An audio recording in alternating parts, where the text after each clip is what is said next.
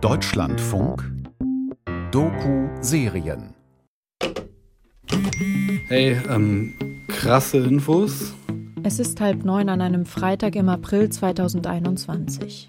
Auf meinem Handy zwei verpasste Anrufe von Armin und eine Sprachnachricht mit dem Hinweis, bitte schnell anhören. Und zwar ist ja Abdul ist ja in Athen und der hat auch schon die letzten Tage äh, mich immer wieder gefragt, was soll ich jetzt machen, was soll ich jetzt machen. Also Abdul fährt morgen und jetzt kommt's, wichtige Info. Abdul fährt morgen mit Frau und Kind nach Thessaloniki mit dem Zug und äh, von dort fliegt er nach Berlin. Nach über drei Jahren irgendwo zwischen Afghanistan, Iran, Türkei und Griechenland kommt Abdul offenbar zurück nach Deutschland. Seehofers 69. Featureserie von Armin Gassim und Annette Kammerer. Folge 4 Rückkehr. Nachdem sie Lesbos verlassen durften, sind Abdul, seine Frau Sanier und ihre Tochter in Athen nur notdürftig untergekommen. Sie schlafen illegalerweise in einem staatlichen Camp bei einer afghanischen Familie, die sie aus Lesbos kennen. Vom griechischen Staat bekommen sie von nun an nichts mehr. Abdul steht deshalb vor der Wahl. Entweder er reist wie viele andere afghanische Geflüchtete weiter nach Deutschland und beantragt nochmals Asyl, denn wegen der menschenunwürdigen Bedingungen in Griechenland schiebt Deutschland nicht mehr dorthin zurück ab. Oder aber Abdul bleibt in Griechenland und wartet darauf, dass das mit dem Ausbildungsvisum klappt. Frau Steiger, langjährige Abteilungsleiterin bei der IHK Augsburg, hat ihm dazu erst einmal geraten. Bleiben Sie dort, ähm, bitte nicht, äh, nicht weiter äh, wieder flüchten oder so. Bleiben Für Abdul gäbe es aber noch einen dritten Weg. Denn dank seines griechischen Schutzstatus darf er theoretisch für drei Monate nach Deutschland reisen, quasi als Besucher. Er könnte also bei seinen Freunden Sven und Carla in Bayern wohnen und sich einfach von hier um einen Ausbildungsplatz kümmern. Doch dann muss auch alles klappen. Ausbildungsvertrag, eigene Wohnung, Bezahlen der Abschiebekosten. In diesen drei Monaten muss man Gas geben, muss äh, mit ihm halt jetzt mal einen gescheiten Lebenslauf schreiben und dann halt auf diese ganzen Altenheime zugehen, die händeringend jetzt Bewerber suchen. Ja, das glaube ich schon. Dass eine, eine Ausbildung so. könnte er schnell bekommen, Ja. aber das Ausbildungsvisum, also Richtig. das, was mit der, äh, über die Behörden im Endeffekt geht, über die Ausländerbehörde, ähm, da glaube ich nicht, dass das schnell gehen kann, weil es auch sehr viele, nach meiner Meinung, sehr viele Widerstände gibt und man äh, einfach sagen muss, Afghanen sind nicht willkommen hier. Der Meinung bin ich. Abdul will es trotzdem versuchen. Weil sie in Griechenland nicht mal eine Unterkunft haben, entscheiden sie sich für den dritten, riskanteren Weg. Etwas mehr als ein halbes Jahr früher. Es ist Oktober 2020, als am Nürnberger Flughafen eine Maschine aus Istanbul landet. Darin Amir Jafari. Damals war ich wirklich sehr, sehr glücklich. Amir, der als minderjähriger Geflüchteter nach Deutschland kam, hier seine Schule abschloss, einen Ausbildungsplatz beim Elektrobetrieb Hund in Bamberg hatte und trotzdem abgeschoben wurde. Und dann habe ich zum Amir gesagt, Hallo. Und er hat auch Hallo gesagt. Und für mich hat das irgendwie ausgereicht und wir haben uns dann angeschaut und hatten beide so ein bisschen Tränen in den Augen. Ah, ich war so überglücklich, einfach. Ich hätte fast geweint, als ich den gesehen habe. Dann sind wir von dem Nürnberger Flughafen nach Bamberg gefahren. Amir musste erstmal das alles verarbeiten, das hat man gesehen. Er hat einfach aus dem Fenster geschaut und konnte es eigentlich gar nicht fassen, dass er jetzt wieder da ist. Einfach, ich äh, liebe den Bamberg wirklich.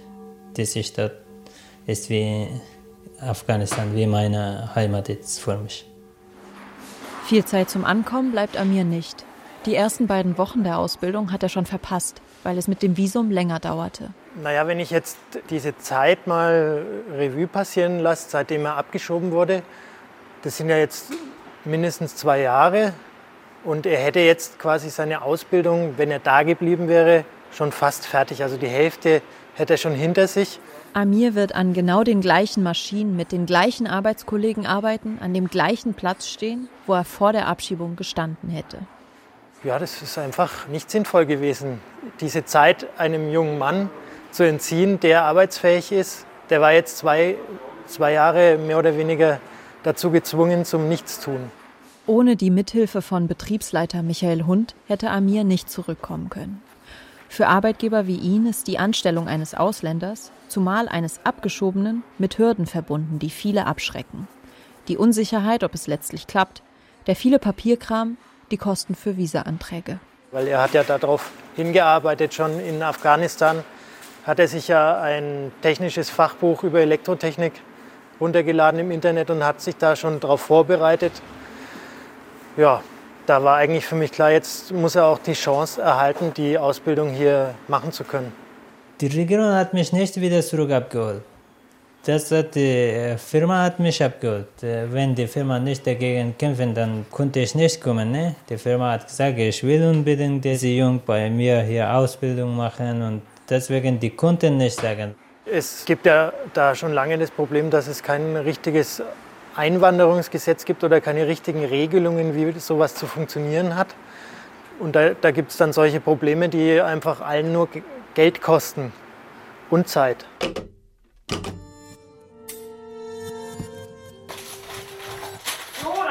Ja den Kajester getroffen. Äh, ja, mein Kollege hat Wenn man so will, hat jeder der Abgeschobenen, die wir für dieses Feature interviewt haben, einen deutschen Counterpart. Jemanden, der ihnen in Deutschland verbunden ist und nun dabei hilft, wieder zurückzukommen. Bei Khoesta, den wir in Afghanistan gefunden haben, ist es Dorothea Holdau. Sie wohnt in einem Reihenhaus, ist Landschaftsarchitektin und ehrenamtlich im Kirchenvorstand ihrer Gemeinde. Eigentlich hatten wir gedacht, auch von Khoestas Rückkehr nach Deutschland erzählen zu können. Als wir ihn im Februar 2021 in Kabul fanden, waren alle seine Dokumente schon fertig. Es sah aus wie eine Frage von Tagen, vielleicht Wochen. Khoesta saß auf gepackten Koffern. Hallo Herr Gassim, hier ist Holdau. Ja, vielen Dank für Ihre Nachricht. Zu Kajesta ist jetzt so, wir hängen jetzt an der Erteilung des Termins in der Botschaft, in der deutschen Botschaft in Islamabad, weil die wohl jetzt gerade angeblich wegen Corona geschlossen ist. Ja, also unsere Nerven sind zum äußersten gespannt. Von den vier Afghanen, die Frau Holdau 2015 zum Asylantrag begleitet, ist nur einer anerkannt worden und arbeitet heute als Fliesenleger. Zwei sind in Frankreich untergetaucht, haben dort erneut Asyl beantragt und sind anerkannt worden. Nur Hoesta wurde abgeschoben. Und dann wird er abgeschoben und dann hat es mir echt einen Vogel rauskaut. Hatte ich einen Schlaganfall. Es war mir einfach zu viel. Mir hat es echt die Sicherung rausgehauen. Vor kurzem meldete sich die Flüchtlingsunterkunft bei Frau Holdau. Hoesta habe noch Mietschulden. Und zwar für das Bett im Viererzimmer. 311 Euro pro Monat. Frau Holdau rechnet mit etwa 2000 Euro Mietschulden. Zusätzlich zu den Visa- und Abschiebekosten. Es stinkt mir echt sehr, dass dieser Kajester zum Beispiel jetzt, was ich, lassen es jetzt nochmal 2000 oder 3000 Euro sein, dass der 8000 Euro aufwenden muss, damit er wieder hierher kommen kann. Für was? Dass der auch das jetzt bezahlen muss, finde ich nicht in Ordnung. Ich meine, hat der darum gebeten, dass sie ihn im Wert von 5000 Euro hier abholen und nach Afghanistan verschleppen? Hat er nicht. Kann er gar nichts dafür. Dass sie ihn nicht genommen haben, den anderen haben sie genommen, kann er auch nichts dafür. Frau Holdau hat dicke Ordner mit allen Unterlagen von Reuster. Ihr Mann akzeptiere, was sie macht, sagt sie. Mehr aber auch nicht. Für mich ist es halt so, ich konnte den dann auch nicht im Stich lassen. Es ist so wie jetzt. Jetzt braucht man halt wieder irgendwie 2.000, 3.000 Euro. Ja, was soll ich jetzt das, das hinschmeißen? Das geht nicht. Also wenn ich das dann anfange, bis der hier ist, bis der seine Arbeit hat, so lange werde ich ähm, dafür sorgen, dass das klappt. Weil sonst war alles umsonst. Sonst war ja alles umsonst. Das machen wir klappend. Das machen wir jetzt so lange, bis es klappt. Ich habe es versprochen, das schaffen wir.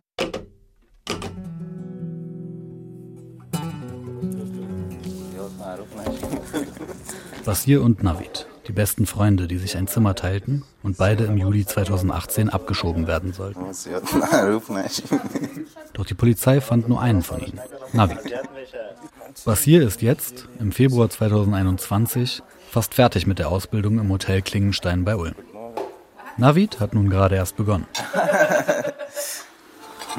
Nach der Abschiebung ist Navid genau wie Abdul ein zweites Mal geflohen und kam letztlich aus Griechenland mit der Hilfe von Ehrenamtlichen per Ausbildungsvisum zurück. Also es ist so, dass die Hotellerie sich eigentlich schwer tut, ähm, Nachwuchskräfte zu finden und dass wir sehr dankbar sind, dass auch geflüchtete Personen sich dessen annehmen und dass wir hier auf, sage ich mal, alternative Arbeitskräfte zurückgreifen können, die bereit sind, diesen Beruf zu ergreifen. Im Gegensatz zu den anderen möchte Navid nicht ausführlich mit uns für dieses Feature sprechen. Ich treffe ihn nur dieses eine Mal mit Basir im Hotel. Ich kann nicht vergessen meine Geschichte, aber ich versuche das jetzt. Ich komme normal und ich äh, mache mein normales Leben. Äh, das ist schwierig, aber ich versuche das. Ich spreche an diesem Abend noch lange mit Navid, ohne Aufnahmegerät in seiner Muttersprache. Die Abschiebung hat ihn so sehr gekränkt, dass er eigentlich nicht zurück nach Deutschland wollte, sondern in irgendein anderes Land in Europa. Viele Medien haben ihn nach seiner Rückkehr interviewt. Der Bayerische Rundfunk, der Spiegel, auch ich für das ARD-Magazin Panorama. Alle wollten die Geschichte vom glücklichen Flüchtling erzählen, der sich bei der Abschiebung vor Verzweiflung die Arme aufschnitt und nun zurück ist und endlich eine Ausbildung machen darf, die kaum ein Deutscher machen möchte. Das, das, das ist nicht so einfach. Also ich weiß, dass der sein, der hat viele Leid im, äh, im Herz, aber kann nicht äußern. Das kann ich sagen. Das kann er nicht sagen, weil er sein Deutsch vergessen hat. Wo, wo ist das denn? Der ist jetzt wieder da, aber zwei Jahre hat er verloren. Der ist jetzt wieder da. Okay, Herr Seehofer. Der ist jetzt wieder da. Der macht jetzt Ausbildung bei uns hier. Aber was hat er äh, verloren? Seine zwei Jahre Zeit, Deutsch vergessen und er musste jetzt wieder neu anfangen.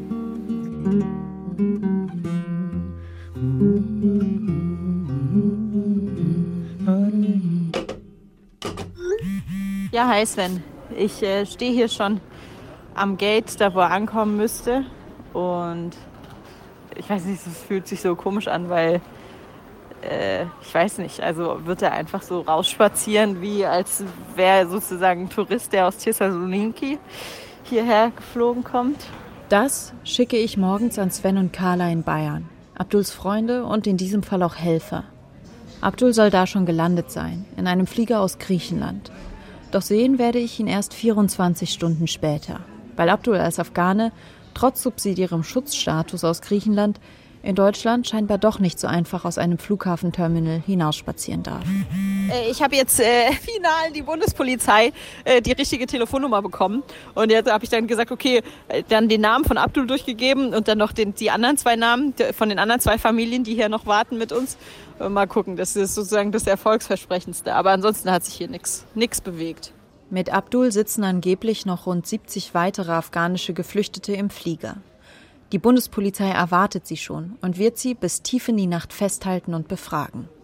Und die Erfahrung, die Abdul jetzt macht, gleicht eher seiner Abschiebung als einer fröhlichen Ankunft am Ende seiner Odyssee. Hi, liebe Sven, jetzt äh, wir sind rausgekommen von Flugzeug. Ja, wir wissen es ja nicht, wann die die äh, rauslassen. Hallo, liebe Sven, nachher. Hi, liebe Sven. Ja, hi, Sven. Ich habe keine Ahnung, was da, Wir werden bald da sein. Ich habe schon mal gefragt, aber wir müssen warten wegen unserer was da Sache. läuft, was da vor sich Dann, geht. Aber ich habe viele auch Optionen keine haben sie nicht. Ja, wir haben ja auch Heiernette, gefunden. Ah, nette. bla bla. Ja, hi, Sven. wegen Einschüchtern. Okay, bis später. Aber es dauert ein bisschen. Es wird ein langer Tag, ohne dass Abdul, Sanier und ihr Kind am Ende aus dem Gate laufen werden.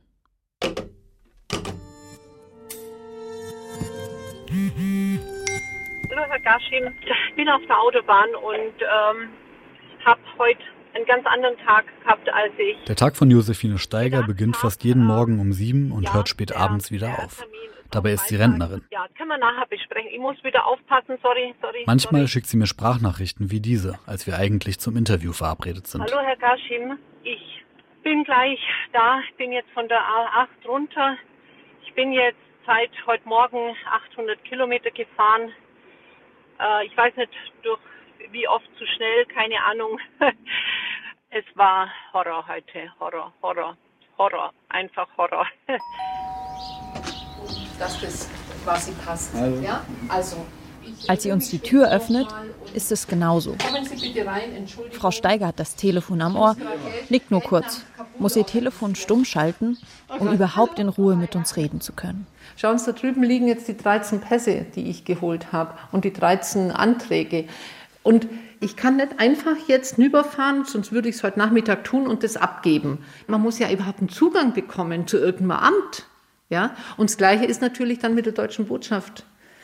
Ich weiß nicht, ich muss jetzt Tickets kaufen, mich belastet das richtig. Frau Steiger hat einen Weg gefunden. Einen Weg, dass abgelehnte Asylsuchende doch noch ihre Ausbildung anfangen können. Es ist Oktober 2019, als Frau Steiger zum ersten Mal nach Neu-Delhi fliegt. Zusammen mit einer Gruppe Afghanen, die nicht nur einen Ausbildungsvertrag in der Tasche haben, sondern auch einen abgelehnten Asylbescheid und abgeschoben werden sollen. Ich hatte ganz großen Bammel davor. Ich hatte am Flughafen München schon so die erste große Hürde zu bestehen mit, dem, mit allen, nämlich weil bei der Bundespolizei nicht äh, bekannt war, dass wir freiwillig ausreisen, sondern die Jungs waren immer noch äh, für die Abschiebung in diesem Zentralregister registriert. Frau Steiger mit sechs jungen Afghanen. Das Ziel der ungewöhnlichen Reisegruppe, die deutsche Botschaft in Indien, weil die in Afghanistan seit dem Bombenanschlag 2017 keine Visa mehr bearbeitet.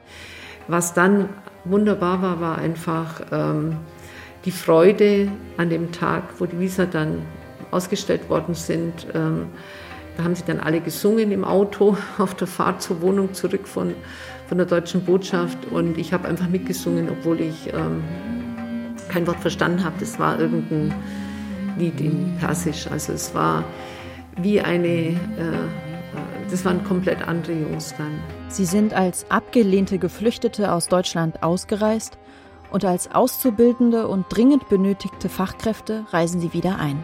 Mit Ausbildungsvisa. Und für die Jungs war es einfach das Ticket halt für ihr Leben hier jetzt bei uns. Und ich habe Kontakt zu allen und sie machen alle ihre Ausbildung. Keiner hat abgebrochen.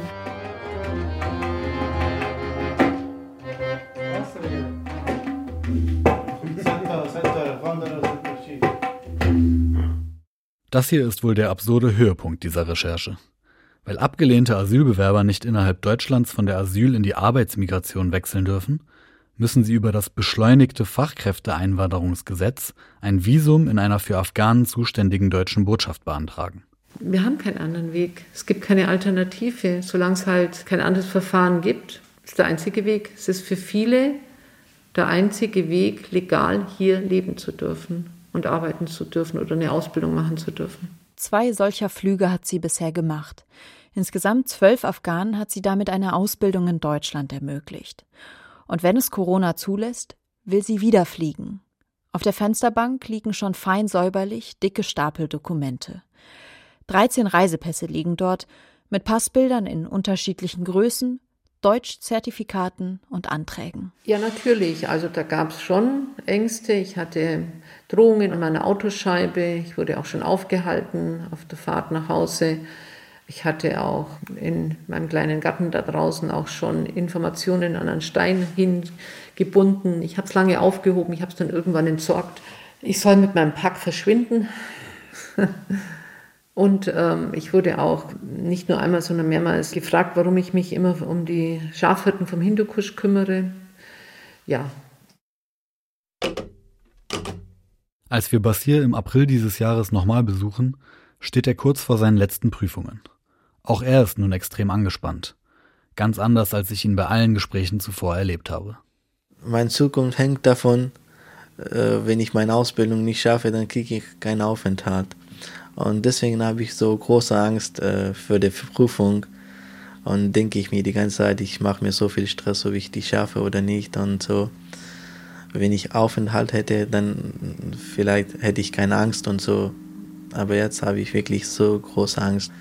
Rund 700 Euro verdient er in der Ausbildung, lebt in einem Studentenwohnheim auf neun Quadratmetern. Er versucht jeden Euro zu sparen und an seine Familie zu schicken. Er ist der älteste Sohn, sein Vater todkrank. Hast du manchmal ein schlechtes Gefühl damit, dass du deine Familie zurückgelassen hast? Ja, natürlich. Wenn ich mein, mit meinem Vater telefoniere und äh, der weint und sagt, äh, ich vermisse dich, wann kannst du kommen, wann, wann besuchst du uns, äh, ich will dich einmal sehen, bevor ich sterbe, dann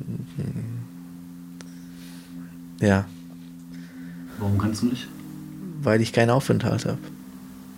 Basir hofft, dass er nach dem Ende seiner Ausbildung seine Eltern besuchen darf. Es ist der letzte Wunsch seines Vaters und sein größter Wunsch, die Familie in Afghanistan zu besuchen, die allerdings auch nicht mehr dort bleiben konnte, wo ihr Zuhause einmal war.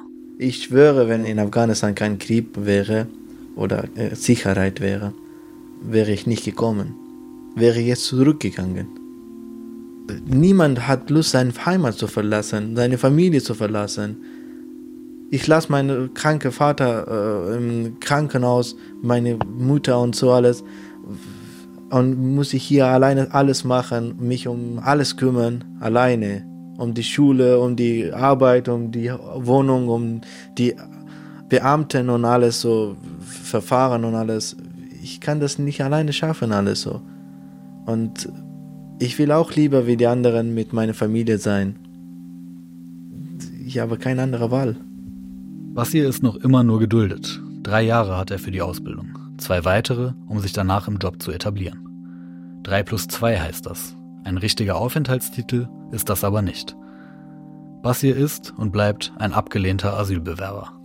Also wenn meine Ausbildung fertig ist und ich habe endlich meinen Aufenthalt im Hand habe, dann kann ich endlich mal leben.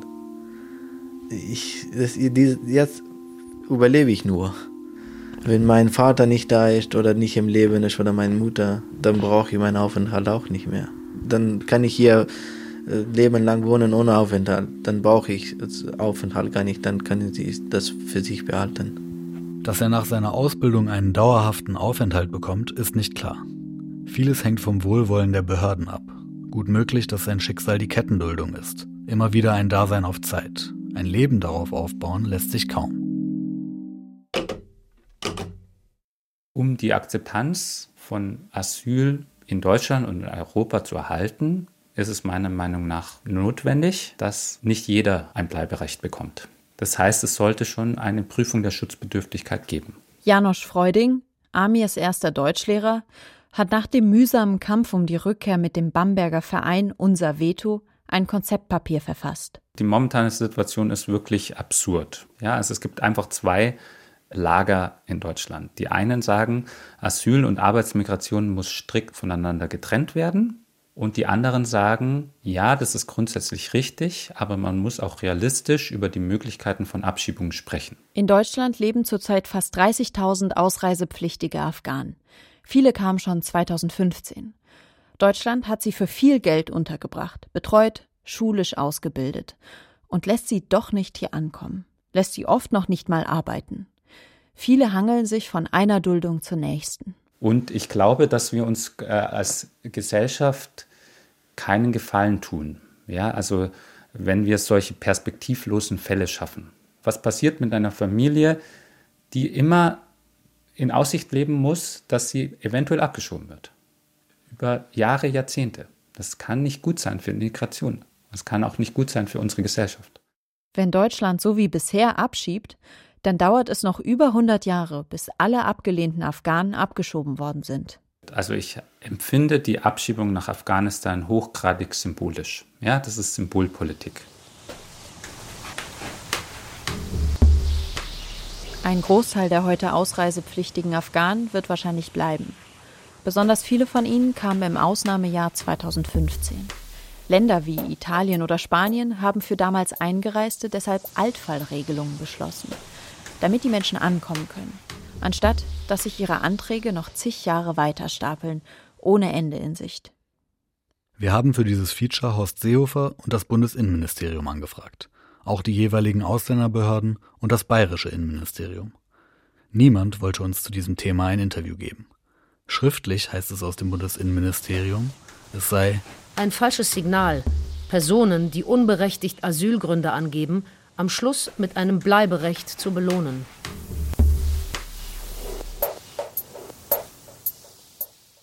Anfang Juni 2021 ist Hoyestar immer noch in Afghanistan und wartet auf sein Visum. Basir hat seine Ausbildung zwar fast abgeschlossen, seine Familie in Afghanistan oder Pakistan besuchen darf er damit aber immer noch nicht. Navid und Amir sind nun mitten in ihrer Ausbildung. Eine Garantie, dass sie nach erfolgreicher Ausbildung in Deutschland bleiben dürfen, haben sie nicht.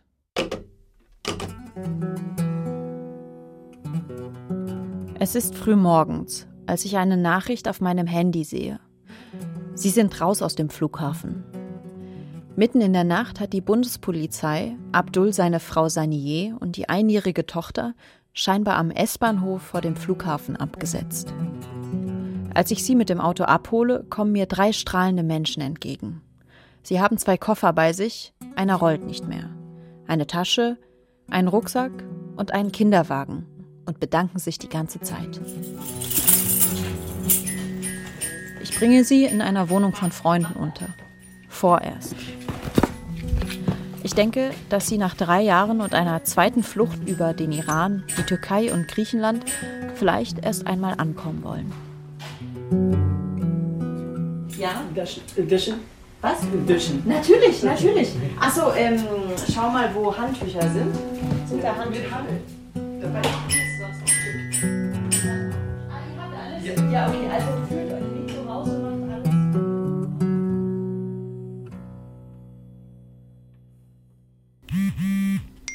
علیکم بر سلام آرمین جان صبح بخیر سلام ما بر شما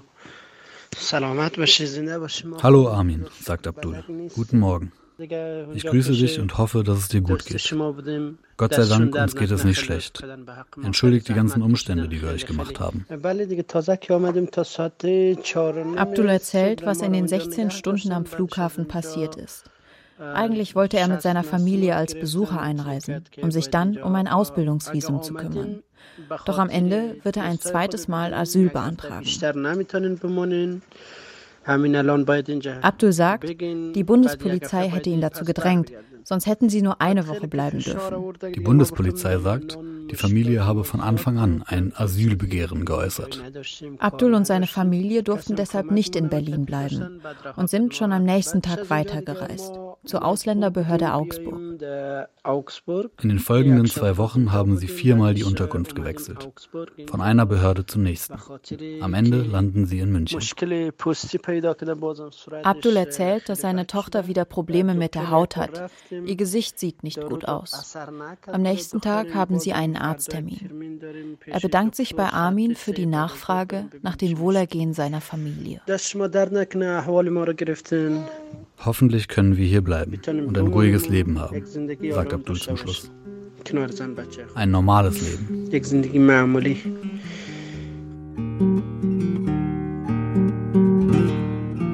Seehofers 69.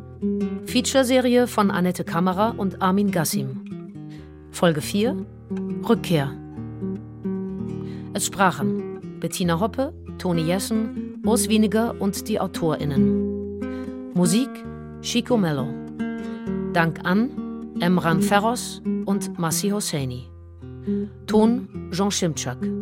Regie Dörte Fiedler. Redaktion Wolfgang Schiller. Eine Produktion des Deutschlandfunks mit dem Norddeutschen Rundfunk 2021.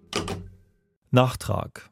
Kayestar konnte noch ausreisen, kurz bevor am Kabuler Flughafen das Chaos ausbrach. Er macht jetzt eine Ausbildung im Allgäu.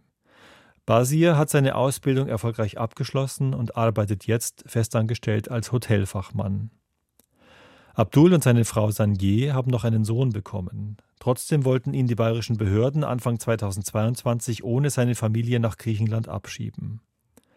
Nach langem Kampf, auch mit Hilfe von Frau Steiger, hat er nun doch eine Duldung bekommen und wird demnächst eine Ausbildung zum Altenpflegehelfer beginnen.